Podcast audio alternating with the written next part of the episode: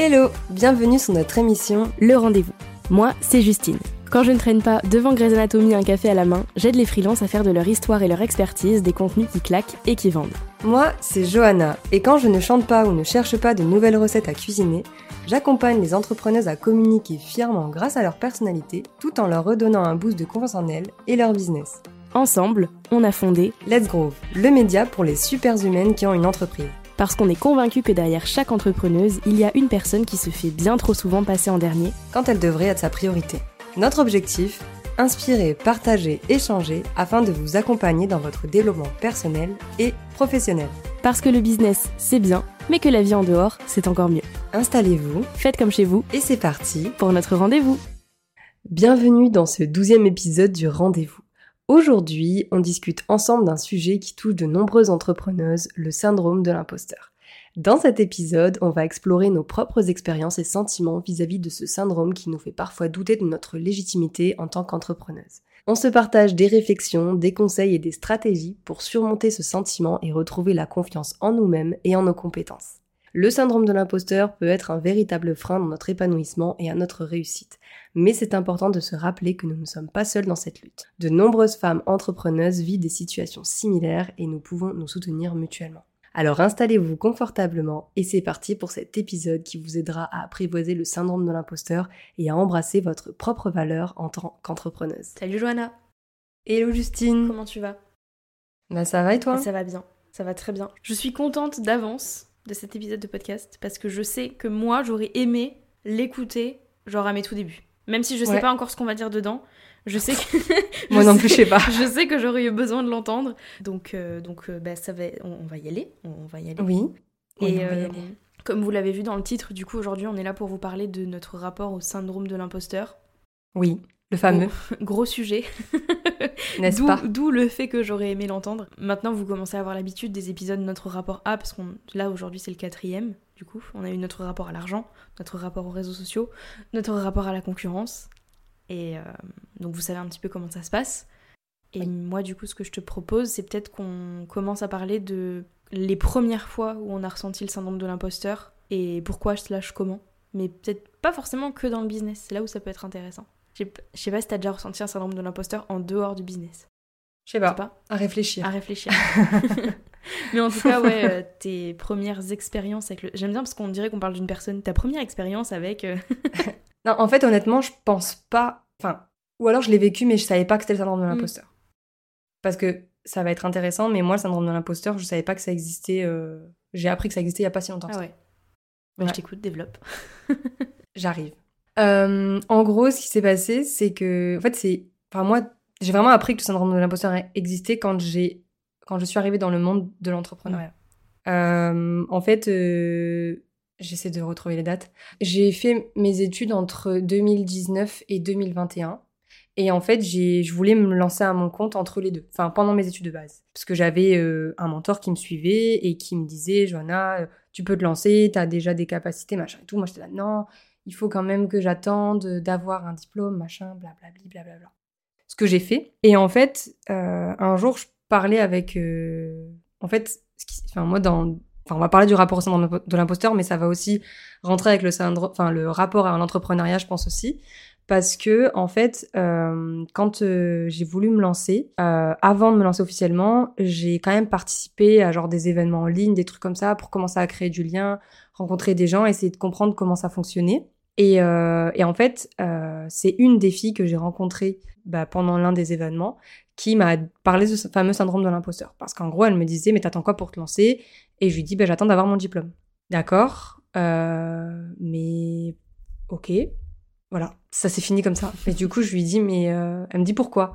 Je lui dis, mais parce que euh, j'attends d'avoir validé mes compétences. Enfin, elle me dit, mais tes compétences, tu les as déjà. Oui, je les ai déjà, mais j'attends. Enfin, vraiment, je dans un truc, oui, mais j'attends.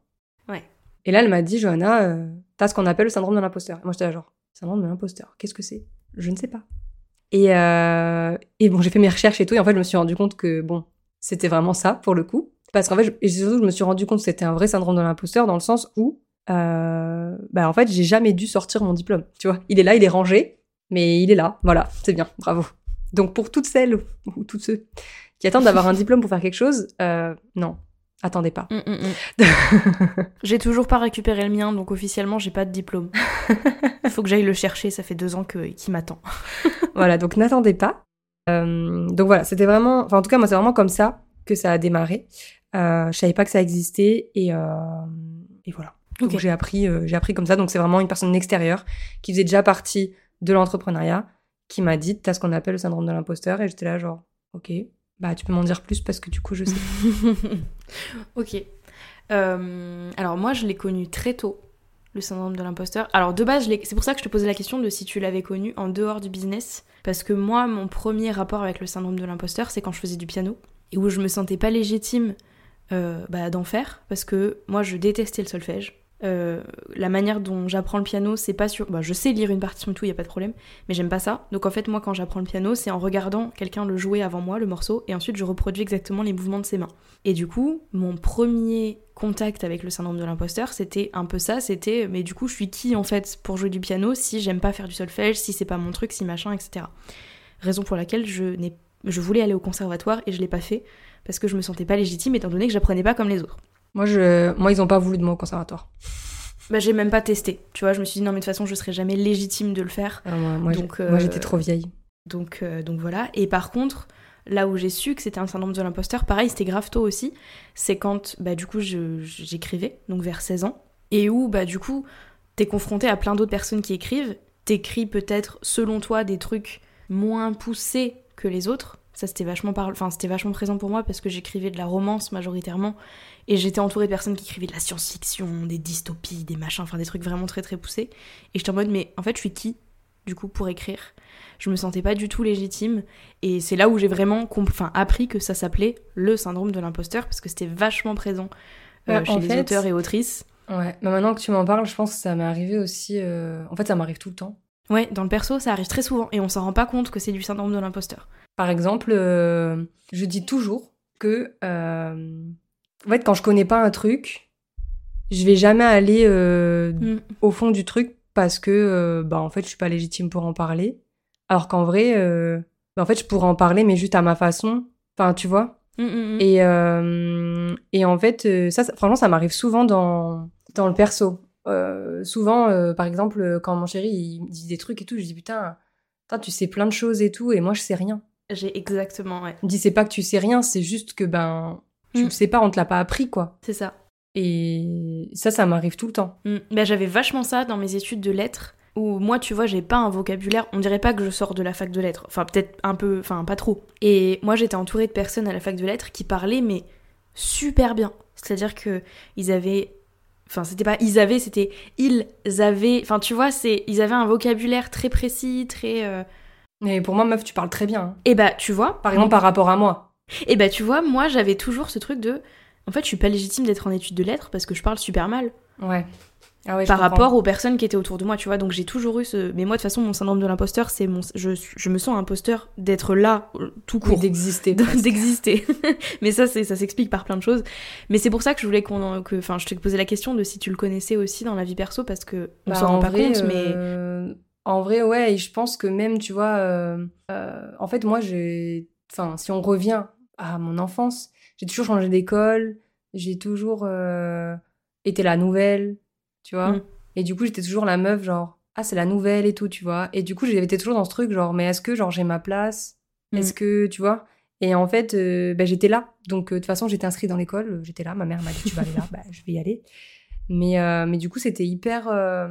ouais, genre en mode, bah, est-ce que, est-ce que j'ai le droit d'être là? Est-ce que, tu vois, ils, ils ont déjà leur, leur groupe de copains et tout. Est-ce que, est-ce que je peux aller leur parler? Est-ce que, tu vois, est-ce que, est-ce que je suis légitime d'aller leur parler? Est-ce que, genre, par exemple, quand, euh, quand bah, on en revient sur le fait de parler de sujets, même si quand t'as, quand t'as 10 ans, euh, tu parles pas de grands sujets, mais genre, est-ce que quand ça parle d'un, d'un truc, est-ce que j'ai le droit d'aller en parler parce que je suis nouvelle? Tu vois, il y a. Je pense que, ouais, comme tu dis, ça arrive plus souvent, même dans la vie perso que dans la vie pro, finalement. Mm. Parce que dans la vie pro, euh, moi, je sais que. Moi, mon syndrome de l'imposteur, il vient de. euh, J'ai vraiment des phases, hein, je pense, comme tout le monde. Mais plus j'avance dans l'aventure entrepreneuriale, et moins je le ressens, Mm. contrairement au tout début, ouais. euh, où je voulais vraiment euh, ben, être à la hauteur, genre euh, me sentir ouais, légitime, quoi. Je pense qu'il y avait ça aussi. Ouais, bah moi, tu vois, j'ai l'impression que c'est l'inverse. C'est plus j'avance, plus je me sens imposteur dans ce que je fais, donc côté pro. Ouais. C'est-à-dire que quand j'ai commencé mon activité de coach, donc quand j'ai quitté l'écriture pour me lancer euh, bah, dans ce que j'entends, enfin ce que moi je pense être le vrai entrepreneuriat par rapport à tout mon parcours, je me suis dit mais en fait ton syndrome de l'imposteur là de quand t'étais autrice, mais c'était de la gnognotte. C'est-à-dire que c'était rien du tout par rapport à ce que là aujourd'hui tu traverses, à tel point que moi tu vois j'ai dû euh, suivre un coaching de trois mois pour me libérer un peu du syndrome de l'imposteur parce que c'était vraiment paralysant et franchement je pense que je vais essayer de me replonger là aujourd'hui dans ce que j'ai appris euh, dans ce coaching. Bah, pour essayer d'avancer un peu plus parce que franchement plus j'avance plus vraiment je me dis mais qu'est-ce que c'est soit qu'est-ce que je fous là? Mais pas dans le sens je suis pas au bon endroit mais plus pourquoi c'est moi qui y suis. Genre, qu'est-ce que j'ai fait pour mériter ça, quoi? C'est exactement ce que j'allais dire, c'est qu'est-ce que j'ai fait pour mériter ça? Euh, Comment ça se fait que personne ne m'a encore démasqué? Et en fait, moi, je sais que c'est très lié au fait que je suis quasi 100% autodidacte sur la partie communication. Euh, J'avais été coachée du coup par euh, Sarah Saidi, qui aujourd'hui ne fait plus du tout ça, mais en tout cas, elle m'avait coachée là-dessus. Et elle m'avait dit qu'en fait, le deuxième nom du syndrome de l'imposteur, c'était ça, c'était le syndrome de l'autodidacte, en tout cas en business. C'est-à-dire que les compétences, bah, comme tu disais, tu les as, bah, moi aussi je les ai. Effectivement, personne me les a validées. Il y a que moi, entre guillemets, qui ai pu me les valider et qui ai pu me dire, bah là, aujourd'hui, Justine, t'as les compétences et tu peux les mettre à disposition de quelqu'un qui en a besoin. Mais du coup, en fait, du fait de bah, d'avoir tout appris toute seule, et tu sais, dans un temps un peu limité, quelque part, j'ai pas eu 5 ans d'études, euh, etc. Moi, j'ai eu peut-être, allez, 9 mois de, où je me suis formée toute seule. Vraiment, je suis en mode, mais qui c'est qui... Enfin, pourquoi on m'a pas encore démasqué comme étant une grosse imposture qui n'y connaît rien, qui fait que de la merde, etc. Et du coup, rien que le fait de savoir que qu'il y avait ce truc de tu te sens imposteur quand t'es autodidacte, ça m'a un peu rassurée. je vais être honnête. Après, euh, ça, je pense que c'est normal. Parce que tu vois, par exemple, si moi, je peux te rassurer, genre, j'ai un diplôme dans Mhm. le marketing et la communication, mais pourtant, tout ce que je transmets, c'est des choses que j'ai appris toute seule. Et ouais. Donc, voilà. Ouais, ouais, bah ouais, c'est ça. Et Au final, je pense que, en plus, soyons honnêtes, Justine. je vais me faire, je vais me faire massacrer. non, non, non, mais parce que tout ce que tu, tout ce que tu transmets aujourd'hui, vu que tu fais du storytelling, etc., c'est aussi lié à tes études d'écriture, tu vois? Et bah crois-moi, ah non, alors 100%, c'est c'est sûr et certain que c'est lié. Mais justement, le fait de... Et je pense que c'est pour ça qu'aujourd'hui, mon syndrome de l'imposteur, il, tu sais, il revient un peu en force. C'est que j'ai choisi d'enfin assumer ce côté-là de storytelling, euh, de... Enfin, voilà, de raconter son histoire, etc. et de le mêler à la communication. Bah, j'ai l'impression que le, voilà, le fait d'assumer ça, je me perds parce que, pour le contexte, il y a des jardiniers juste devant ma fenêtre. Donc je le dis parce que, au cas où on l'entendrait, c'est pas moi, c'est les jardiniers, donc ça me perturbe. Non, c'est pas toi qui fais. Voilà, c'est ça. Mais bon, on peut rien y faire, tant pis. Mais voilà, le fait d'avoir choisi d'assumer cette partie-là, que, en fait, qui était en sommeil, hein, quelque part depuis deux ans, je, je pense que c'était très logique que je commence à mettre ça un peu en avant, mais je j'osais pas le faire. Et là, le fait de le faire, je me dis, mais, oh, mais enfin, Justine, mais t'es qui pour faire ça? Alors que j'ai les études, hein, vraiment, euh, enfin, il y a qu'une seule licence en France qui fait ça, et j'étais dedans. On était 20 dedans, donc en fait, je fais partie des 20 en France qui ont eu ce, ce truc-là en tant que licence. Euh, et pour autant, c'est vraiment le truc de mais est-ce que j'ai le droit? Est-ce que je suis légitime? Est-ce que je suis assez? Ah ouais, vois, ça, a- est-ce que je suis assez? Ça m'arrive. Ouais, Ça, c'est mais alors, ça c'est tout le temps et tu vois à tel point que tous les matins, je suis obligée de m'écrire trois fois je suis assez, je suis assez, je suis assez. C'est je suis assez, je suis assez tel que je suis aujourd'hui, euh, je suis assez avec ce que je fais, enfin tu vois. Tous les jours, j'ai des affirmations pour essayer de me dire mais en fait, Justine à un moment donné, ferme ta gueule. Pardon, mais euh, là aujourd'hui à ton niveau, bah, c'est assez en fait. Enfin, je veux dire si si c'était pas enfin tu Ouais. fais ce que tu es capable de faire aujourd'hui et au pire tu t'amélioreras plus tard, c'est pas grave. Ouais, moi c'est vrai que sur ça, ça m'arrive souvent et c'est surtout un truc de, tu vois par exemple, euh, moi j'ai toujours tendance à vouloir faire mieux, plus, tout le temps en fait. Mm, mm. Donc quand je vais faire un truc, je vais le faire bien, bah, je vais dire ah c'est très bien. Ouais. Mais la prochaine fois tu vas devoir faire mieux Ouais, ouais, ouais. ou plus. Ouais. Et et en fait non, enfin genre euh, non. Et le pire c'est que je suis consciente, hein. Mais c'est super difficile et en fait c'est comme si je devais me prouver à moi-même tous les jours que j'avais le droit d'être là et que j'avais le droit de faire ce que je fais et que j'avais le droit de réussir et que j'avais le droit de, tu vois. Mais c'est juste moi-même en plus, hein, euh, personne autour de moi. Enfin, je veux dire, euh, je sais que mon entourage, C'est ça qui est, qui est fou quand même. C'est que je sais que mon entourage est fier de moi. Ils sont contents de ce que je fais, de ce que, de tout. Ils me le disent et tout. Mais ça me suffit pas. Tant que moi, je suis pas fière de moi, bah, en fait, euh, je... Et c'est, du coup, c'est aussi lié, je pense, enfin, à l'auto-sabotage. Et moi, c'est un truc que je me suis dit en 2023. Tu dis oui et après tu réfléchis. C'est-à-dire que si on te Ouais. propose un truc et que t'es en mode ouais, je sais pas et tout, non, tu dis oui. Parce que si on te le propose, c'est que voilà, t'as le droit, ok. Les gens, ils sont pas dupes, hein, euh, ils savent. Donc si on te le propose, c'est que ben, c'est que t'as le droit. Donc tu dis oui et puis après, tu réfléchis. Ouais, bah alors l'auto-sabotage, euh, ça c'est un grand sujet aussi. Ouais. Euh, moi je Mais sais c'est lié, que... hein. Mais c'est clair. Bah non, mais moi je sais que l'auto-sabotage il est uniquement lié à mon syndrome de Ah oui, l'imposteur. bah, complètement. Et euh, je sais que j'ai mis vachement en péril mon activité, euh, souvent, même à cause de ça, parce que je me sentais pas légitime. Donc, c'était même pas je refusais des opportunités, c'est je refusais des clients, parce que je me disais, en fait, je suis pas légitime à les aider. Ouais. Euh, et c'était pas objectif du tout, c'est-à-dire que c'était pas, euh, non, non, je sais que j'ai pas les capacités pour de vrai pour t'aider, c'était vraiment, non, non, j'ai l'impression euh, que je suis pas assez bien pour t'accompagner, mais je leur disais pas comme ça, évidemment. hein. Ouais, non, je Mais c'était vraiment, euh, j'ai refusé des clients parce que je me sentais pas légitime, alors que, euh, en fait, clairement si. Je me suis sous-payée parce que je me sentais pas légitime. Enfin, je veux dire, les coachings à tr- à 90 euros le mois, Non, bah ça, on peut en parler aussi parce que franchement, moi, au tout, tout, tout, tout début de mon activité, je mets, enfin, les tarifs que je pratiquais, c'était des tarifs qui se pratiquaient sur le marché, mais pour moi, c'était beaucoup trop. Mm. Mais ça, c'était une grosse angoisse. C'est-à-dire Mm. que j'ai littéralement mis euh, peut-être trois mois, sans déconner, hein, à accepter que je tarifierais à ce tarif-là. Et quand j'en parlais, genre, euh, bah ça aussi c'est lié, je pense, au rapport à l'argent et tout, tu vois, mais genre pour le coup, c'était super dur. Et c'était vraiment un, enfin genre que mes proches en soient témoins, genre sur cette période-là, c'était très très très compliqué pour moi d'arriver à tarifer mes offres parce qu'à chaque fois, j'avais l'impression, enfin comme toi, je pense que si à ce moment-là j'avais pas eu un entourage qui me disait mais en fait Johanna tu vaux beaucoup- tu vaux beaucoup plus que ça, tu le fais et tu te tais, je pense que genre j'aurais fait comme toi. C'est-à-dire Mm. que j'aurais euh, tarifé euh, des coachings à 90 euros, tu vois. Ouais, ouais. Puis moi, tu vois, le problème avec ça, parce que du coup, j'ai pratiqué des tarifs comme ça au début. Alors, j'ai fait 90, ensuite j'ai fait 190, enfin bref. Oui, t'as augmenté petit monté. à petit, mais c'était quand même bas, quoi. C'est ça. Et en fait, moi, j'ai pas eu l'entourage au début qui m'a dit, mais Justine, t'es pas assez chère. J'ai eu l'entourage des concurrents qui sont venus me voir et qui sont venus me dire, euh, tu fais de la grosse merde, vraiment, hein. Euh, tu fais de la grosse merde, tu nous desserres en tant que professionnel. Et donc, du coup, ça n'a fait qu'accentuer le syndrome de l'imposteur que je ressentais déjà. C'est-à-dire, non seulement je suis pas légitime de faire ce que je fais, mais en plus, j'arrive même pas à avoir la légitimité, enfin, à avoir les compétences nécessaires pour vraiment me tarifer correctement. Donc, bim, encore plus.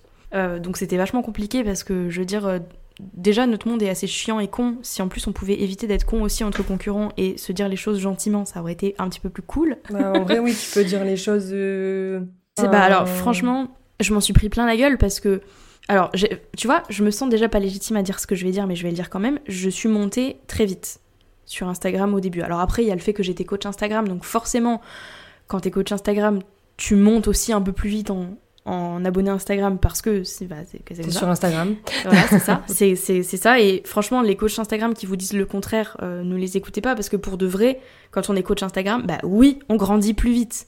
Enfin, voilà, c'est normal. C'est logique. Si t'es sur Instagram, c'est logique. voilà, c'est ça. Donc, enfin, mais bon, il n'y avait pas que ça. Et j'ai grandi vachement vite. Enfin, je veux dire, j'ai atteint mes 1000 premiers abonnés en 4 mois, un truc comme ça. Donc, je pense, et j'avais énormément de demandes tous les jours. Enfin, je veux dire, j'avais vraiment une dizaine de demandes par semaine de personnes pour collaborer avec moi. Déjà, rien que ça, j'étais en, en PLS. Vraiment, je me disais, mais les gars, réveillez-vous, en fait, je ne suis qu'une imposture. Et donc, je pense que pour ces personnes-là, pour mes concurrents, euh, et donc du fait que je me vendais très peu cher, j'étais pas une menace, mais ça faisait peur, peut-être, tu vois de voir une nana qui monte super vite puis qui en plus se tarifie super bas. Euh, Enfin, voilà, je peux, je peux, Un décalage. je peux, voilà, je peux comprendre que que ça ait mal réagi, mais de là à m'envoyer chier en me disant, eh, ni, ni, ni, tu tarifies mal, bon, ok. Mais du non, coup, mais je- ouais, il y a des. il y a des limites. Il y a des. non, mais surtout, il y a des façons de parler, je pense. Il y a des ça. façons de s'exprimer. C'est ça. Mais du coup, il y a eu ça, il y a eu le fait qu'effectivement, je suis montée très vite et donc j'avais euh, des personnes qui me disaient ouais, t'es une success story. Mais tu vois, ça me met hyper mal à l'aise de le dire. Euh, t'es quelqu'un, toi, tu me disais beaucoup ça aussi. Et en fait, euh, Non, maintenant, non, c'est la meuf. non, maintenant c'est bon. maintenant, c'est bon, je te connais. Mais, mais si tu veux, moi j'avais une certaine, une certaine estime de ce que je faisais et de enfin tu sais je pensais que j'étais à un certain niveau les gens me mettaient à un niveau vraiment beaucoup plus haut que ce que j'étais et du coup ça a augmenté ce décalage et ça a augmenté ce syndrome de l'imposteur de mais en fait les gens ils veulent que je sois au niveau 10 moi j'ai l'impression d'en être au niveau 3 il y a encore plus un problème et on va encore plus se rendre compte que je suis une imposture donc évidemment merci à toutes ces personnes là quand même hein. mais tu sais euh, moi je le prenais très bien en vrai j'ai genre j'ai atteint mon objectif de client euh, en deux semaines ouais je sais pas, honnêtement, même encore, je sais pas pourquoi. Hmm. Je sais pas pourquoi moi, en fait. Parce que je venais de débarquer. Pour le coup, j'avais très peu d'abonnés. Euh, je venais de débarquer comme ça sur les réseaux. Je tâtonnais un peu. Je savais, voilà, mais je. Ben, honnêtement, les peut-être les 3-4 premiers mois de mon activité, ben, en fait, j'allais pas à la recherche des clients. C'est-à-dire que j'ai fini mon, mon premier lancement j'ai fait ma bêta test, j'ai terminé mes bêta tests et après j'ai trouvé d'autres clients qui voulaient bosser avec moi. Mais pourquoi? Enfin, et en fait, moi, surtout au début, de me dire, ben, genre, je viens d'arriver, premier mois, je me verse un salaire, what the fuck? Genre, qu'est-ce qui s'est passé? Euh, Enfin, vraiment, j'étais un peu en mode, c'est trop chelou, tu vois. Et pour le coup, avec le recul, aujourd'hui, genre, je me dis, mais en fait, tu l'as fait une fois, tu peux le refaire, tu vois. Mais sur le moment, j'étais là, genre, ok, c'est chelou. Mm. Il y a un truc mm-hmm. bizarre, tu vois. Et vraiment, la première fois que je me suis fait verser mon propre salaire, mes premiers mois, meuf, genre, quoi? Enfin, vraiment, j'ai bugué. Et, j'étais là, genre, mais et dès le premier mois, j'ai pu euh, bah, investir, j'ai pu faire des choses. Enfin, vraiment, c'était incroyable. Et en fait, j'étais là, genre, mais what Genre, euh, et j'étais super fière de moi. Mais à la fois, je me disais, mais pourquoi Genre, euh, t'as même pas, t'as pas ton papier encore.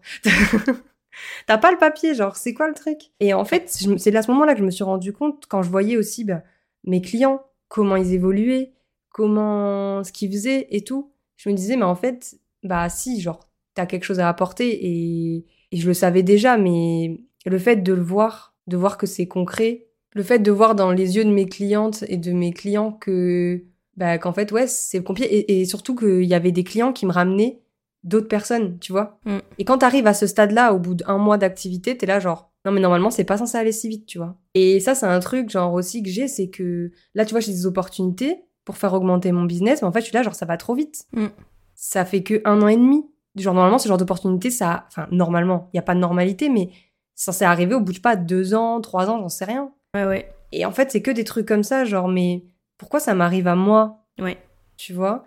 Et c'est super dur, et je trouve que c'est super dur d'accepter que ben qu'en fait parce que c'est toi quoi oui c'est ça et, euh, et c'est marrant qu'on fasse cet épisode parce qu'on travaille beaucoup sur la personnalité raconter son histoire etc donc c'est aussi pour vous montrer que ben comme on dit le cordon le cordonnier c'est plus mal chaussé et euh, et je pense qu'il y a aussi ce truc de ben aujourd'hui euh, on a enfin même nous qui qui souhaitons voilà parler de nous apporter euh, des nouvelles choses et tout ben on a quand même nos peurs et nos craintes et mais je pense qu'il faut ce truc de ben on y va quand même, tu vois. C'est ce que je disais au début, genre tu dis oui et après tu réfléchis. Mais il faut avoir ce truc de tu dis oui et après tu réfléchis quoi. Ouais. Bah moi tu vois, je sais que j'ai eu un peu ce truc là aussi au début où vraiment quand j'ai commencé à vraiment me vendre à mes enfin à de vrais tarifs où je commençais à avoir de plus en plus de demandes pour ces tarifs et où euh, je me suis vraiment auto-sabotée, c'est-à-dire que j'ai tout arrêté. Ouais. J'ai arrêté mes offres, j'ai arrêté de prendre des clients, etc. Ouais, t'as fait un blocage. je me suis mise dans une merde pas possible. Et c'est là où j'ai pris du coup le coaching avec Sarah et où elle m'a expliqué plein de choses, etc. Où j'ai eu plein d'exercices aussi à faire qui m'ont vachement aidé. Et surtout où j'ai eu ce déclic-là de il arrive quand ton syndrome de l'imposteur en fait, Justine? Vraiment, il arrive quand? À quel moment? Quand il se passe quoi? Etc. Et vraiment, je me suis mise à analyser un peu tout ça. Et je me suis rendu compte que mon syndrome de l'imposteur arrivait au moment où vraiment c'était des choses qui me tenaient tellement à cœur que je voulais pas foirer et où donc plutôt que foirer, je me disais préférais rien faire. J'avais mon syndrome ouais, j'avais mon syndrome de l'imposteur qui était en mode mais en fait t'es pas du tout légitime de faire ça. Donc tu vas juste rien faire et c'était un peu tu sais le pas l'ex bah si, l'excuse pour ne pas le faire et pour être en mode bah de toute façon tu l'as pas fait, quelqu'un l'a fait avant toi parce que t'étais pas légitime. Je vois. Et tu vois, du coup plutôt que enfin à partir de ce moment-là, je me suis dit OK, quand ton syndrome de l'imposteur il arrive, vas-y encore plus tu vois, fais encore plus les choses. Et je commence un peu plus à... Parce que là, je considère que mon business a eu une pause de un an pendant ma dépression, où vraiment, en fait, c'était même pas un syndrome de l'imposteur, c'était juste des pensées euh, dépressives, et en fait, tout était de la merde. Mais là, aujourd'hui, où je sens que ça va mieux, et où je revis ce vrai syndrome de l'imposteur, j'essaie de plus en plus de mettre ça en place et de me dire, bah, en fait, quand tu ressens ton syndrome de l'imposteur, c'est une peur, hein, quelque part, bah, t'y vas. juste, effectivement, c'est ton, c'est ton oui. Ouais, c'est ça. En fait, t'as peur de sortir de ta zone de confort aussi et... Je pense que c'est plus... Parce que sortir de ma zone de confort, maintenant, ça me fait plus autant... C'est, ça, ça me fout un stress et un trac, tu vois, sortir de ma zone de confort, mais je le fais quand même. Ouais, Là, le syndrome de l'imposteur, je le vois plus comme une peur de tout foutre en l'air et de pas être assez. je comprends. Tu vois? C'est même pas, c'est même plus ne pas être légitime, c'est vraiment ne pas être assez et de faire un truc qui, au final, je vais considérer ça comme euh, de la grosse merde et comme, euh, euh, enfin, tu sais, je vais avoir l'impression que tout le monde va me pointer du doigt en disant, euh, bah, Justine, t'es qu'une merde, tu sers à rien, machin. euh. Un peu ce que j'ai, vécu en novembre sur Instagram. Je reviendrai pas sur le sujet, mais euh, j'ai, eu le droit à des trucs pas très cool sur Insta en novembre. et tu vois, c'était, je trouve que c'est le moment où vraiment mon syndrome de l'imposteur, il a fait ça. Tu sais, il, s'est, frotté dans les mains, il s'est frotté les mains, pardon, et il était en mode, bah, tu vois, je t'avais dit. Bon, le problème, c'est que là, pour l'instant, je me sens complètement bloquée par mon syndrome de l'imposteur et j'arrive plus à avancer. Raison pour laquelle je suis plus présente, je fais quasiment plus rien sur mon business à moi. Toi, t'es un peu un bouclier, un syndrome de l'imposteur, si tu veux. Ce qu'on fait dans notre business à deux. Bah, toi aussi, meuf, hein. Bah voilà, très bien. Mais c'est vrai que voilà, j'essaie de me dire, bah en fait, quand tu ressens ce syndrome-là, c'est que t'es au bon endroit. C'est-à-dire que Ouais. si, si, c'était- si t'étais pas au bon endroit et si ça comptait pas, tu ressentirais pas ton syndrome de l'imposteur. C'est vrai. Et moi, c'est vrai que moi, le syndrome de l'imposteur, il vient souvent euh, quand je suis dans une phase de down et que bah, je vais me comparer ou que voilà. Et, et en fait, euh, c'est souvent à ce moment-là, en fait, genre, je vois un truc, et je dis, putain, c'est trop cool. et après, je dis, j'arriverai jamais à faire ça. Ouais. Et c'est c'est très difficile parce qu'après, du coup, il y a des angoisses, beaucoup d'anxiété. Et en fait, c'est tout ce truc, genre, bah, comment je fais, genre, il y aura toujours des gens euh, qui feront comme moi, il y aura toujours... euh, Enfin, ça existera toujours. euh, Je sais que je peux pas réinventer les choses, mais ce qu'il y a, c'est que je fais jamais confiance à mes idées, alors que, pas pour le des fleurs, mais je sais que j'ai quand même de bonnes idées, mais j'arrive pas à aller au bout de mon idée. Toujours cette sensation de devoir valider par quelqu'un ou de... Tu vois Ouais. Et c'est trop chiant, en vrai. Enfin, moi, ça me saoule.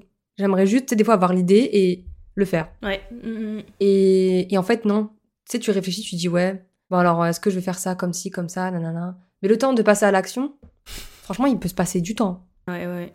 Et, hum, et c'est super chiant, en fait. C'est très chiant. Et en fait, ce qu'il y a, c'est que là, maintenant, avec le recul, bah déjà, le fait de travailler avec toi, ça me permet aussi bah, de- d'en apprendre aussi plus sur moi, forcément. Et je me dis, ben, si je l'ai fait avec toi, je peux le faire tout seul. Et pareil, si tu l'as fait avec moi, tu peux le faire toute seule. Du coup, ben, déjà, c'est cool. Et en plus, ça me permet aussi de me dire, ben, genre, on sait qu'on est ensemble. Genre, même si on a nos business séparés, on est quand même ensemble.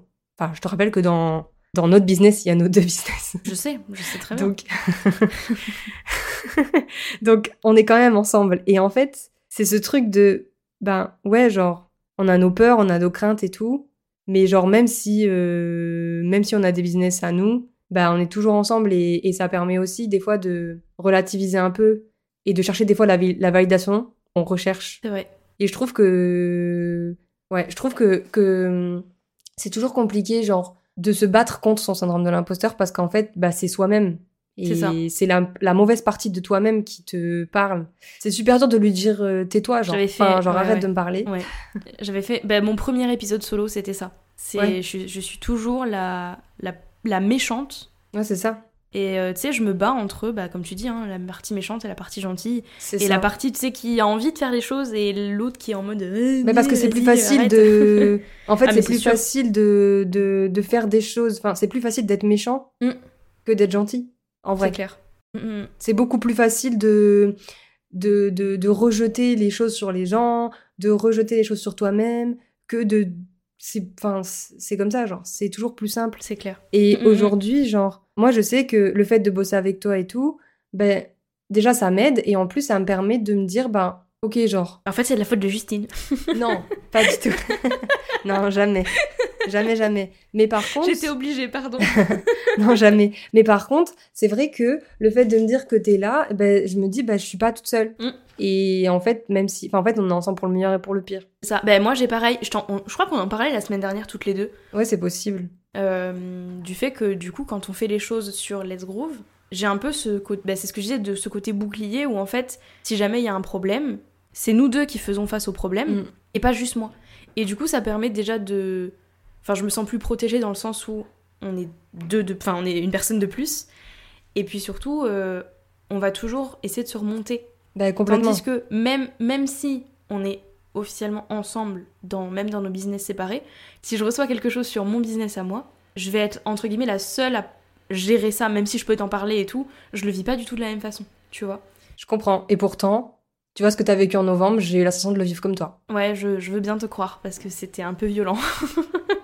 Et je pense que inconsciemment, tu vois, ben, genre j'ai les mêmes peurs que toi. Dans Mm. le sens où euh, moi, je sais que je je mets mon business en pause pour euh, différentes raisons parce que parce que je suis en fait euh, moi moi mon problème c'est que je suis pas régulière et du coup moi ça m'angoisse parce que j'ai l'impression que c'est genre le truc qu'il faut avoir pour réussir alors qu'en vrai bref c'est un autre sujet mais euh, mais pour et je sais qu'il y a aussi ce truc de bah, en fait comme toi enfin genre on, on je pense que même si c'est ton business à toi ben oui je suis pas dans ton business mais pour autant genre j'ai quand même euh, enfin, on- personnellement on est liés Mhm. et donc du coup tout ce que tu vis je le vis et inversement je pense Ouais, ouais, ouais. donc je pense qu'on a quand même les mêmes craintes et aujourd'hui euh, on est enfin je trouve que c'est bien qu'on bosse ensemble aussi parce que ça nous permet aussi de nous rendre compte de quoi on est capable de faire individuellement Ah non, mais ça c'est clair. donc euh, donc voilà donc si jamais vous êtes euh, comme nous vous avez des craintes et tout bah trouvez-vous euh, un binôme business franchement Bah, c'est ça, vous, a- vous n'avez même pas besoin de vous associer pour de vrai. non non pas du tout mais mais c'est vrai que juste avoir quelqu'un. et bah là, je sais que toutes les deux, on a décidé de se remettre à bosser sur nos business individuels, mais effectivement ensemble. Oui. Bah, du coup, déjà, moi, tu vois, ça me rassure par rapport à toutes les craintes que j'ai, par rapport à ce que j'ai vécu en novembre. Bon, c'est vrai que c'est assez, euh, c'est assez flou ce que je raconte là, ce que j'ai vécu en novembre, mais j'ai pas forcément envie non plus Non, de mais me même, euh, dessus. non mais c'est nous pas- on, on sait Mais voilà, mais j'ai vécu quelque chose de pas très cool sur les réseaux par rapport à mon business. Euh, c'est plus simple de vivre ça à deux, quoi. Ouais, c'est ça. Et si on pouvait juste euh, vous dire, vous donner un peu des, des tips peut-être? Ouais. Euh, aussi pour vous faire réaliser euh, qu'en fait, avoir un syndrome de l'imposteur, ça arrive à tout le monde, genre même aux plus grands. Enfin, j'ai- une petite anecdote. Il y a un reportage sur Arte qui est sorti là il y a peu euh, sur Hans Zimmer, donc qui était un très grand compositeur de musique de film. J'imagine que tout le monde sait qui c'est. si vous savez pas, c'est pas grave, on vous en veut pas, un peu quand même. Et en fait, c'est euh, bref, c'est mon chéri qui me racontait ça que en fait, il alors lui, c'est le genre de mec, il se il pense vraiment que c'est un gros imposteur parce que tout ce qu'il fait euh, bah pour lui, c'est très simple et en fait, il a l'impression de pas faire d'efforts. Et le fait de pas faire d'efforts, bah il se dit en fait un jour euh, un jour euh, ils vont se rendre compte que en fait ce que je fais c'est de la merde. Mm. Alors que bon.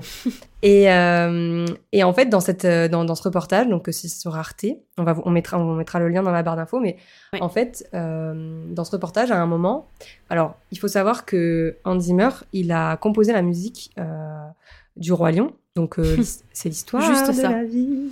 Juste ça. Et en fait, à la base, Disney lui avait donné un brief pour lui dire, bah voilà, euh, vous allez, euh, euh, enfin en gros, il faut qu'il y ait euh, ça, ça, ça dans le dans le dans la musique et tout. Et en fait, lui, il a complètement zappé. Il a fait un truc bah, comme lui le sentait. Et quand il a donné donc l'histoire, enfin l'histoire de la vie du coup, donc il a fait écouter et en fait ils étaient tous en train de parler entre eux et lui il, donc il était euh, en, en retrait et il regardait et là à ce moment il s'est dit euh, putain j'ai pas fait ce qu'ils m'ont dit, je suis dans la merde, ils vont chercher quelqu'un d'autre. Et, euh, et en fait dès qu'ils sont retournés pour le regarder, il leur a dit désolé, je vais vous sortir autre chose. J'avais complètement zappé le brief, je vais vous sortir autre chose. Et en fait, euh, bah, les gars Disney ont dit non, non, mais c'est très bien, on va le garder.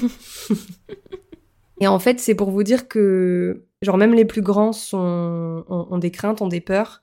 Et on parle quand même de Hans Zimmer qui, fait des, qui a fait des, des très gros, des de très gros titres. Et, et voilà. Et en fait, aujourd'hui, je pense que. Enfin, moi, ce, que, ce qui me fait, on va dire, relativiser, c'est de me dire quand même que. Et d'ailleurs, c'est ce que mon chéri m'a dit. Il m'a dit, en fait, quand tu fais un truc que personne sait faire et que pour toi c'est facile, bah, c'est ce qu'on appelle du génie.